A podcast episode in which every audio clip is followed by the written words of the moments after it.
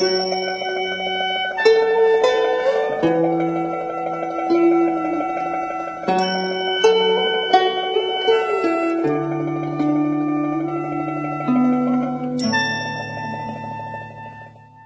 诗三百首合集，《枫桥夜泊》唐·张继。月落乌啼霜满天，江枫渔火对愁眠。姑苏城外寒山寺，夜半钟声到客船。月亮已落下，乌鸦啼叫。寒气满天，对着江边枫树和渔火忧愁而眠。姑苏城外那寂寞清静寒山古寺，半夜里敲钟的声音传到了客船。《滁州西涧》唐·韦应物。独怜幽草涧边生。上有黄鹂深树鸣，春潮带雨晚来急，野渡无人舟自横。唯独喜欢那在涧边生长的悠悠野草，上面还有黄鹂在树丛深处婉转歌唱。春潮夹带着暮雨流得湍急。荒野渡口上，一只无人的小船被水流冲得横向江心。《游子吟》唐·孟郊。慈母手中线，游子身上衣。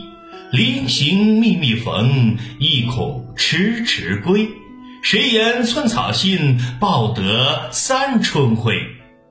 慈母用手中的针线为远行的游子赶制身上的衣衫，临行前一针针密密的缝缀，怕的是游子回来的晚，衣服破损。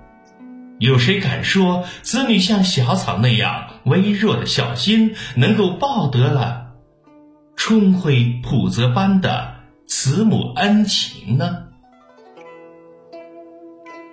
早春呈水部张十八员外，唐·韩愈。天街小雨润如酥，草色遥看近却无。最是一年春好处，绝胜烟柳满皇都。京城大道上，纷纷扬扬的小雨，像酥油般细密而滋润。远望草色依稀连成一片，近看时却显得稀疏零星。这是一年中最美的季节，远胜过绿柳满城的春末。《渔歌子》唐·张志和。西塞山前白鹭飞，桃花流水鳜鱼肥。青箬笠，绿蓑衣，斜风细雨不须归。西塞山前的白鹭自在的飞翔，桃花顺水而下，鳜鱼正是肥美的时候。垂钓者带着青色的箬笠，披着绿色的蓑衣，斜风细雨不需要回家。